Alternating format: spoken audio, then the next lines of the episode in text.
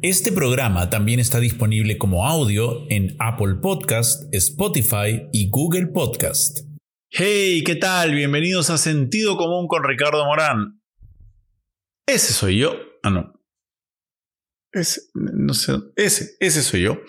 Así es. Este es mi espacio feliz, es el lugar en donde Puedo ser quien soy y hablar con ustedes con total sinceridad y hacerme preguntas. Y ojo, no tomen todo lo que digo acá como que esa es la verdad y eso es lo que yo creo. ¿ah? Estoy.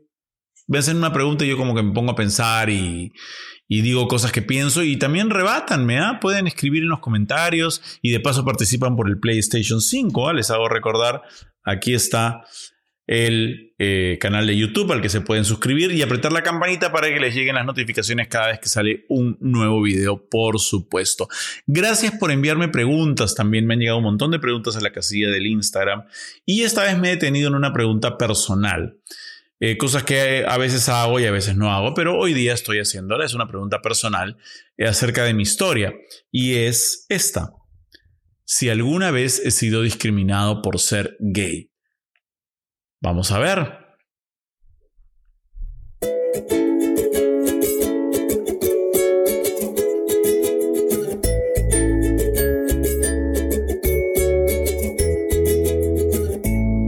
Y recuerda que al llegar a los 100.000 suscriptores, sortearemos un PlayStation 5 entre todos los suscritos que hayan hecho comentarios. Recuerda que tienes que estar suscrito y que tienes que haber hecho por lo menos un comentario. A más comentarios, más posibilidades de ganar. Ojalá alguien se lleve ese PlayStation 5. Suscríbanse, compártanlo. Voy a ponerles de nuevo cuál es el canal. Bueno, es este canal. Así que aprieten el botón que está abajo y aprieten la campanita. Y vamos ahora sí con la pregunta. ¿Has sido discriminado por ser gay? Qué buena pregunta. Y, no necesariamente porque eh, me parece que es interesante indagar en mi historia y sacar hechos del pasado en los que me hayan pasado cosas feas o qué sé yo. No, no por eso. No por eso. Es una buena pregunta porque me da pie para conversar acerca de por qué los activistas hacemos lo que hacemos. Sí, por eso es. Ustedes me han visto desde el año 2015 en que hablé públicamente acerca de mi sexualidad salir a marchar en la marcha por la diversidad que hubo en abril, la marcha del orgullo del 2015, la marcha del orgullo del 2016, la marcha del orgullo del 2017, la marcha del orgullo del 2018, la marcha del orgullo del 2019, que fue eh, después de que nacieron mis hijos. 2020 y 2021 no ha habido, este 2022 va a haber y también voy a estar presente. Y lo he hecho con mucha alegría y mucha felicidad, marchando con todo el mundo. Yo siempre he querido marchar, y aquí es donde viene un poco el, tema, ¿no? Yo siempre he querido marchar un poco como entre la gente, al medio, pero la última vez me, me jalaron para estar adelante, ¿no? Con el grupo voy a llamarlos los, los, pitucos de la marcha, ¿no? Los que marchamos adelante y estuve adelante y fue más cómodo y, y, todo, pero extraño un poco el contacto con la gente que está un poco más atrás. Y siempre termino parado en el escenario. Generalmente me gusta salir al final antes de presentar a, a alguien que venga a hacernos bailar a todos y, tener alegría, ¿no? En ese día. Entonces, y además me han visto en entrevistas, de hablar una y otra vez del mismo tema y darle a la cantaleta y qué sé yo.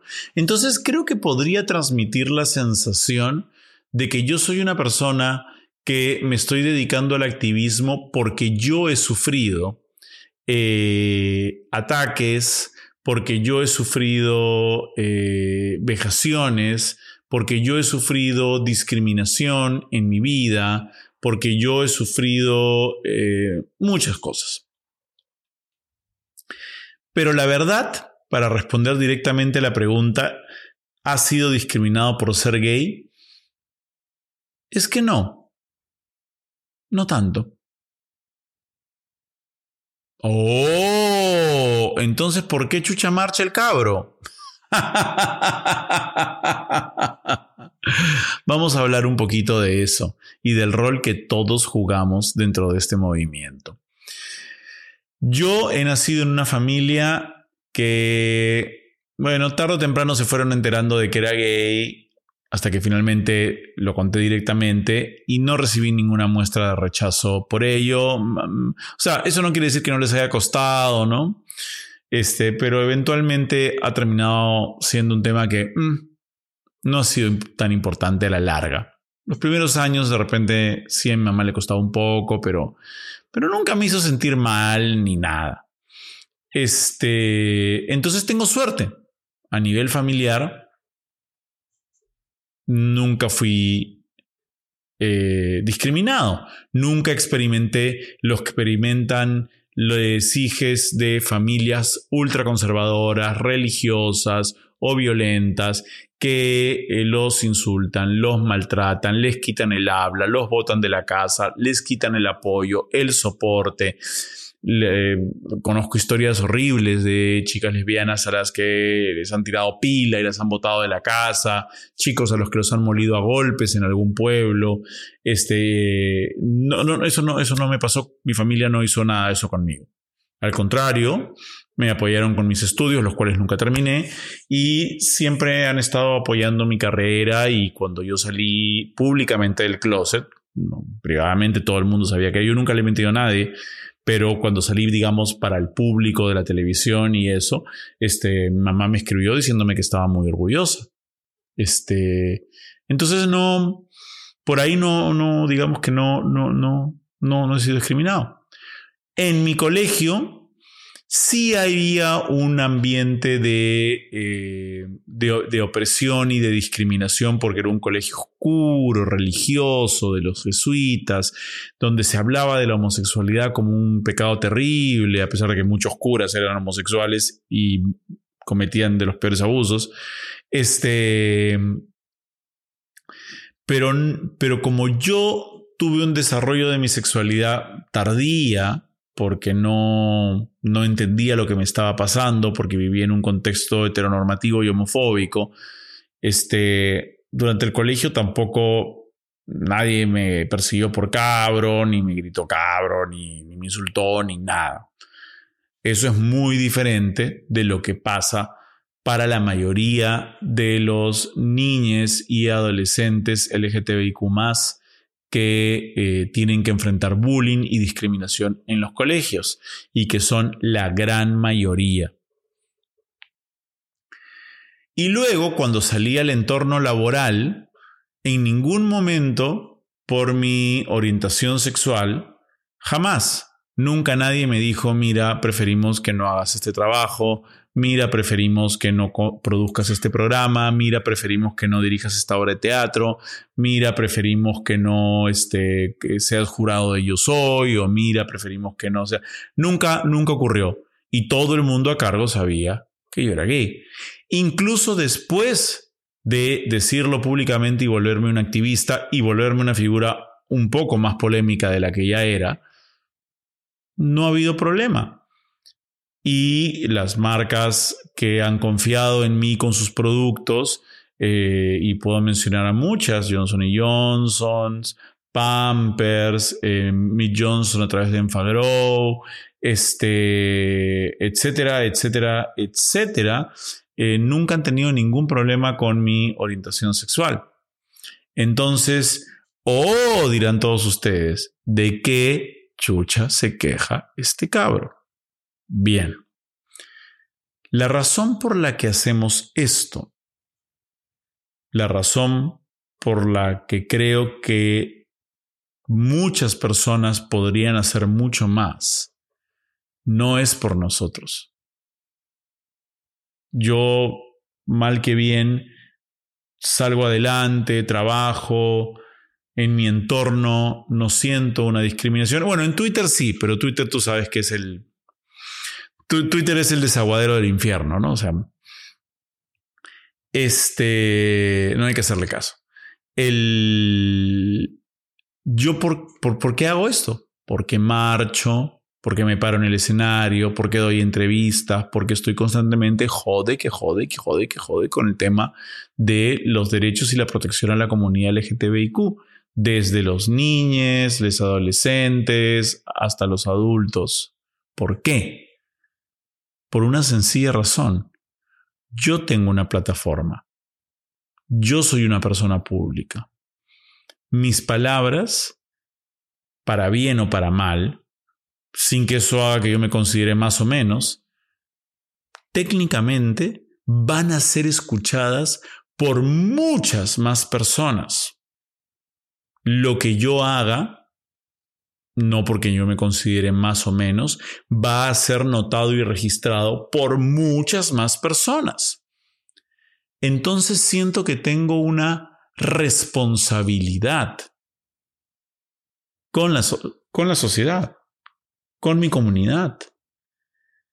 Sería un cobarde si sabiendo lo que sé acerca de la discriminación, a pesar de que no me ha tocado a mí, no estuviera utilizando la plataforma que ustedes me han dado, el aprecio que ustedes me han dado, la apertura a sus hogares que ustedes me han dado, para salir a luchar por esa chica que la botan de su casa o que la someten a una violación correctiva a los 15 años la encierran en la casa con el primo para que la viole, para que la cure del lesbianismo.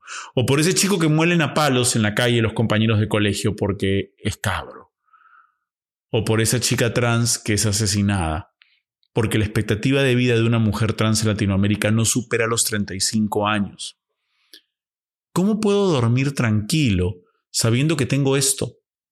Que tengo este espacio, este canal de YouTube, a ustedes que puedo acceder a los medios, que puedo conseguir una entrevista, que puedo abrir hablar en un programa público, que mi presencia en la marcha normaliza la sexualidad.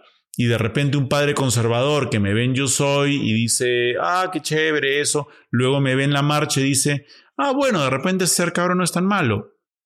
Y tal vez cuando su hijo le diga que lo es, no le pegue. Cuando yo me paro en el escenario y hablo, no hablo por mí.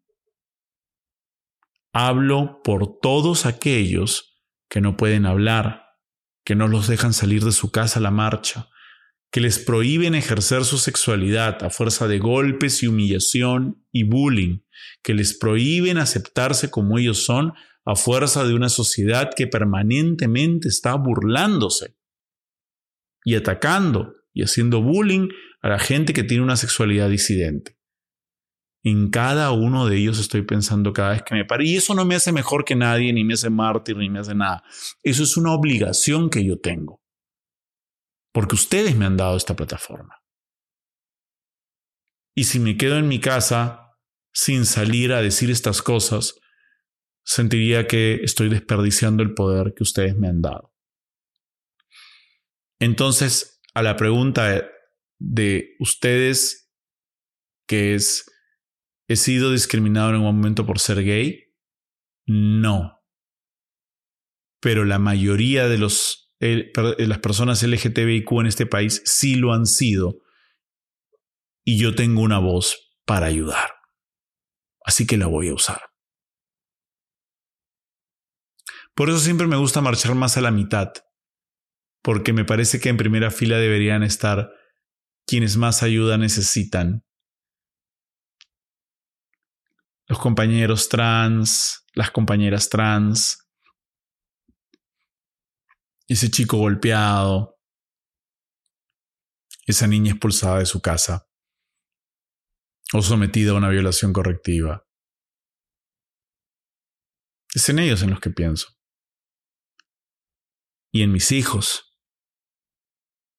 y en los hijos de mis amigos y en lo que podría pasar con ellos si el país no cambia en los próximos años. Por eso siempre digo, marchamos para que nuestros hijos no tengan que marchar. Entonces, si bien yo no he sido atacado por la violencia homofóbica de este país, yo uso lo que tengo a mano que es lo que ustedes me han dado con su cariño a lo largo de estos años, para cambiarlo. Y estoy feliz de hacerlo. Es una responsabilidad, pero estoy obligado. No me queda de otra. Así me criaron.